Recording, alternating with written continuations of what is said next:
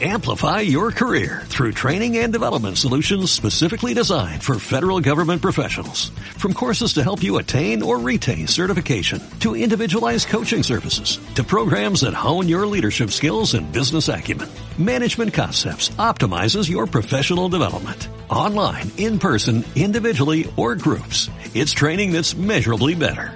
Learn more at managementconcepts.com. That's managementconcepts.com.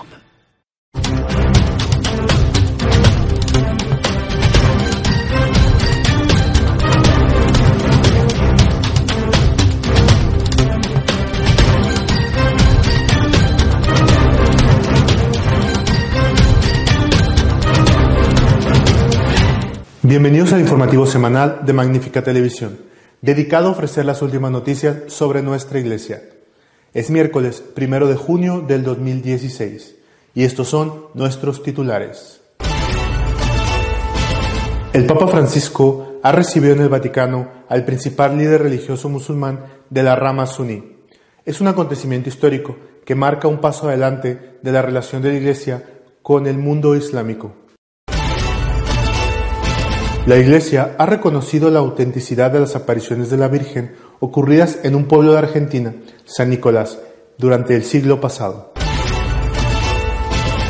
Un nuevo milagro pudo haber ocurrido en Lourdes.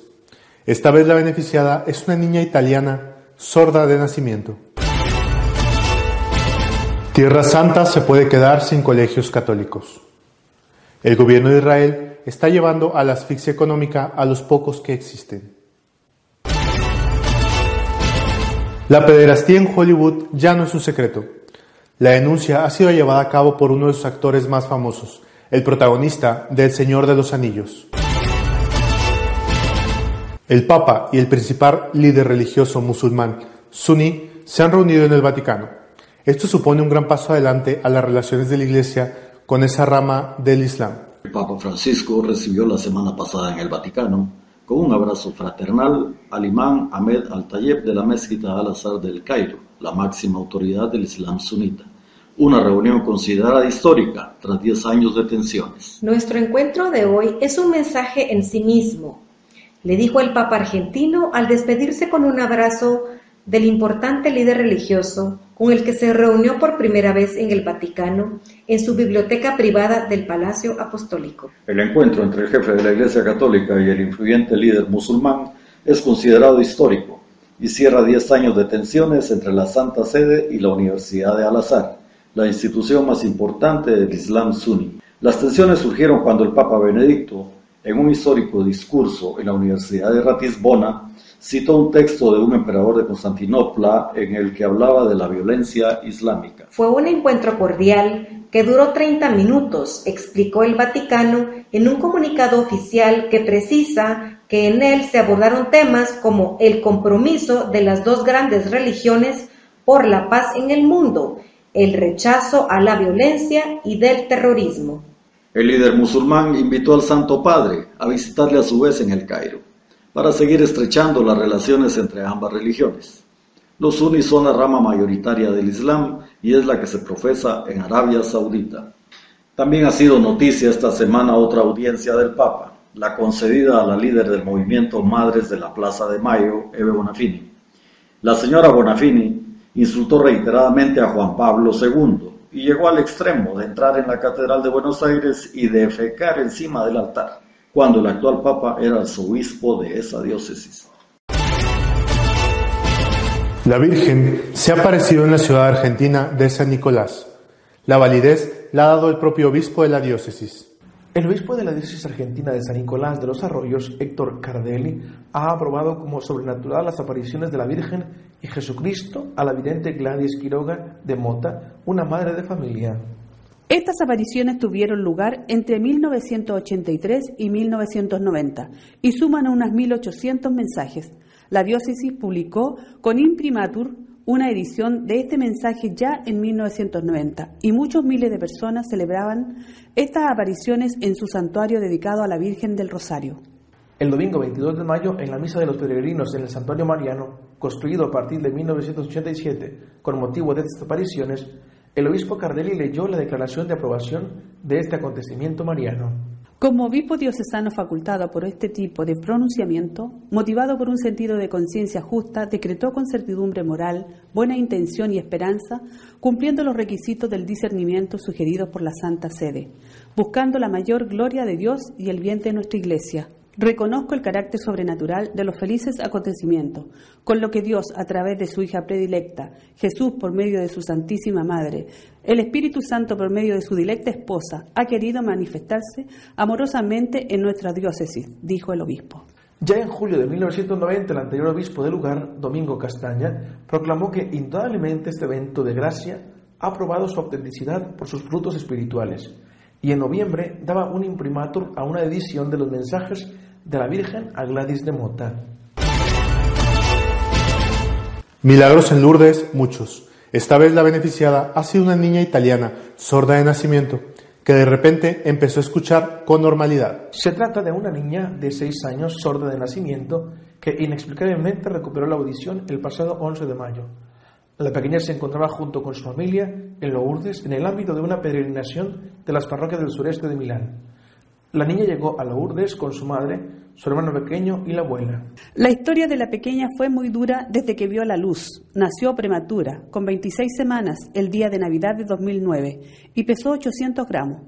Pasó tres meses en el hospital. Para salvarle la vida tuvieron que administrarle medicamentos que le provocaron algunas hemorragias cerebrales que comprometieron sus canales auditivos. Los exámenes posteriores determinaron que padecía una sordera profunda en ambos oídos, por lo que tiene que llevar audífonos. Puede leer los labios y expresarse un poco gracias a las clases especiales de logopedia. El hecho ocurrió el miércoles 11 de mayo. Eran las ocho y media de la tarde y la niña estaba jugando. Entonces se volvió hacia su madre y se quitó los audífonos, sin los cuales no podía oír. Cuando su madre le dijo que se los volviera a poner, respondió, oigo bien, ya no me hacen falta. Después de este hecho, la niña fue llevada a la oficina de constataciones médicas de Lourdes, que pidió toda la documentación, antecedentes y propuso nuevos exámenes audiométricos.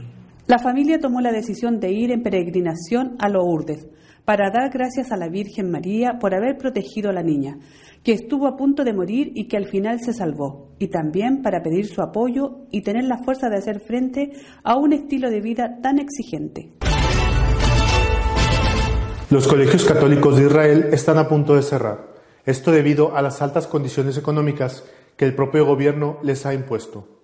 Las escuelas católicas en Israel nuevamente se encuentran en peligro inmediato de colapsar financieramente a causa de los duros recortes del presupuesto estatal y a su financiación sumado a la restricción impuesta a los cobros a los padres de familia que ya habían generado un cese de actividades en septiembre del 2015. La Oficina de Escuelas Cristianas de Israel advirtió que los acuerdos logrados en su momento no se han cumplido y que la situación llegó a niveles insostenibles. La oficina recordó que su protesta de 2015 no tenía precedentes y que fue causada por las decisiones de las autoridades, las cuales habían estado recortando constantemente los presupuestos destinados a estas escuelas a un nivel de 45% en los últimos seis años. Adicionalmente, el Ministerio de Educación emitió regulaciones que limitarían la posibilidad de las escuelas cristianas de cobrar cuotas a los padres de familia. Estas dos medidas hacen imposible seguir operando. Las polémicas decisiones fueron seguidas por la sugerencia de que las escuelas se sumaron al sistema de educación pública de Israel lo cual fue decididamente rechazado por las instituciones educativas, ya que otras escuelas semejantes, pero no católicas, continuaron recibiendo fondos y manteniendo su plena autonomía. El malestar se tradujo en cese de actividades y una denuncia de la situación ante los medios nacionales y extranjeros. La crisis de 2015 llegó a su fin cuando el gobierno israelí acordó transferir un presupuesto de 50 millones de shekels el día 31 de marzo de 2016 para compensar los recortes presupuestales y permitir la subsistencia de las escuelas. Además, se crearía una comisión para discutir la solución al problema. Hoy, más de 50 días después de la fecha límite, el gobierno no ha transferido la suma, denunció la Oficina de Escuelas Cristianas. La pederastía entre los actores y directores de Hollywood ha dejado de ser un secreto. Lo ha denunciado de esta manera el protagonista del Señor de los Anillos. Si eres inocente, tienes muy poco conocimiento sobre el mundo y quieres tener éxito, la gente parasitaria te verá como su presa, confiesa. Así, sin censuras, el actor estadounidense Elijah Wood denuncia en una entrevista al diario británico The Sunday Times la cantidad de pedófilos que hay en el sector que están siendo protegidos por altos cargos en Hollywood. El popular actor de El Señor de los Anillos reconoció que cuando llegó a la meca del cine, su madre se vio obligada a protegerlo de abusos e insinuaciones de lo más sucias, con tan solo ocho años. Asimismo, Wood aprovechó para recordar el escándalo que sacudió al Reino Unido no hace mucho, cuando el ícono presentador de la BBC, Jimmy Savile, abusó sexualmente de cientos de menores, algo que fue investigado tras su muerte en 2011. Todos ustedes crecieron con los programas de Savile. Dios debe ser aturdidor, dijo Wood refiriéndose a aquel escándalo. Está claro que algo mucho mayor estaba pasando en Hollywood. Estaba todo organizado, añadió. En su opinión, lo más triste es que es probable que estas cosas sigan sucediendo. Las víctimas no puedan hablar tan alto como la gente en el poder, aseveró. Hay una tragedia detrás de intentar revelar lo que está pasando a gente inocente, concluyó diciendo Wood al citado medio. Nuestro editorial de esta semana está dedicado a comentar el riesgo que suponen los partidos populistas. En 1992, en plena campaña electoral norteamericana, todo parecía indicar que Bush iba a ser reelegido. Tenía en ese momento el 90% de apoyo popular. Había terminado la Guerra Fría y había ganado la Guerra del Golfo. Parecía que el candidato demócrata Clinton no tenía nada que hacer. Sin embargo, en ese momento, su asesor de campaña, John Carville, eh, se le ocurrió una idea, una idea que plasmó en una frase, una frase que se hizo famosa. Es la economía, estúpido. Y con esta frase, insistiendo en que ya no eran tan importantes los grandes problemas internacionales como los asuntos domésticos, Clinton logró seducir al pueblo norteamericano lo mismo que después eh, sedujo a unas cuantas señoras, además de la suya, incluidas algunas becarias. Comprendo que para, para alguien que no tiene fe la economía pueda ser lo primero, eh, que pueda ser su Dios y que por eso, por supuesto, esté dispuesto a lo que sea mm, para conseguir más dinero, a renunciar a sus ideales, si es que los tiene. Esto no puede ser así para un católico. Para un católico, Dios es lo primero. Y dentro de esto entran, tienen que entrar también aquellos principios morales que son básicos, aquellos que Benedicto XVI tipificó en los llamados tres principios innegociables, defensa de la vida, defensa de la familia y defensa de los derechos de los padres a educar a sus hijos.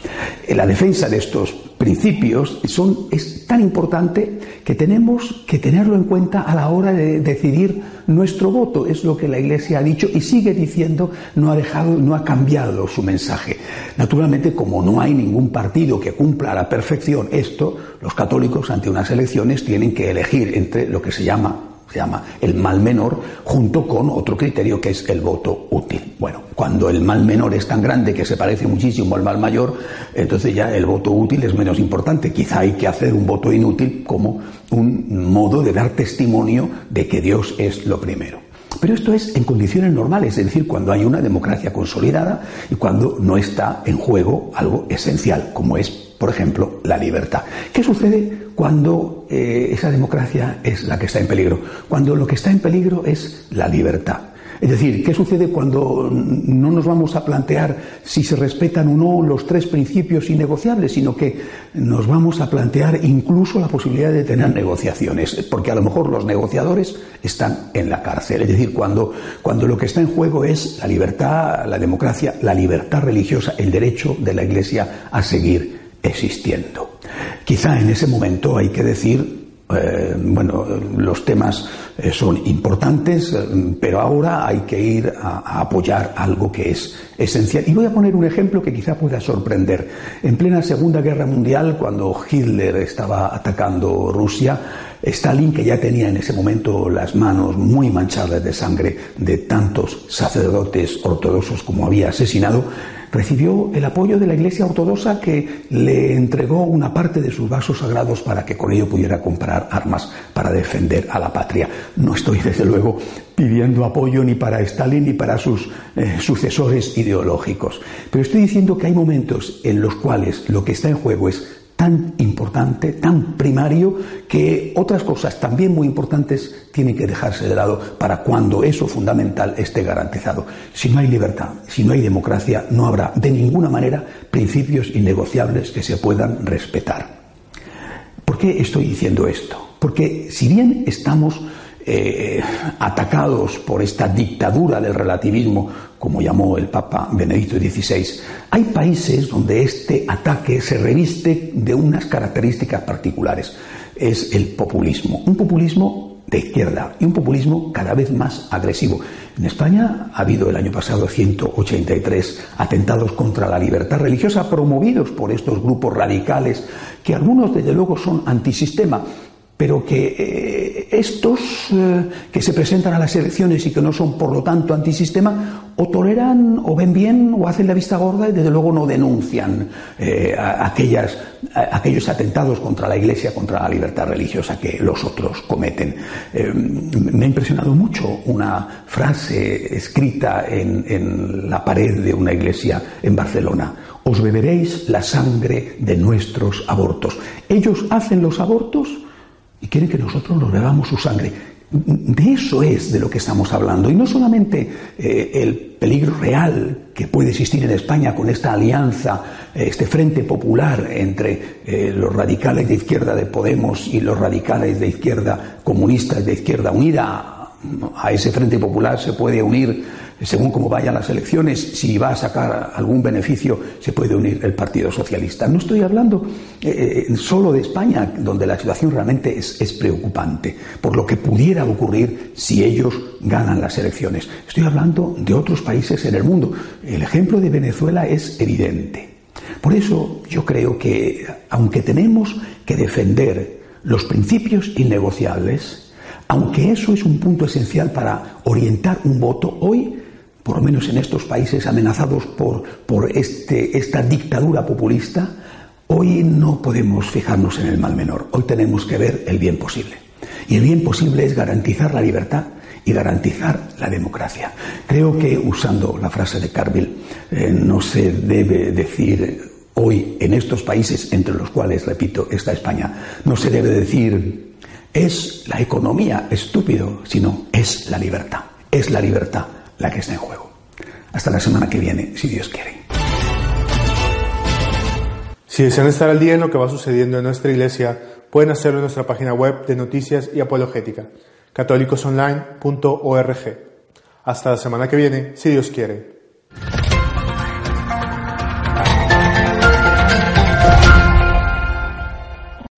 Amplify your career through training and development solutions specifically designed for federal government professionals. From courses to help you attain or retain certification, to individualized coaching services, to programs that hone your leadership skills and business acumen, Management Concepts optimizes your professional development. Online, in person, individually, or groups. It's training that's measurably better.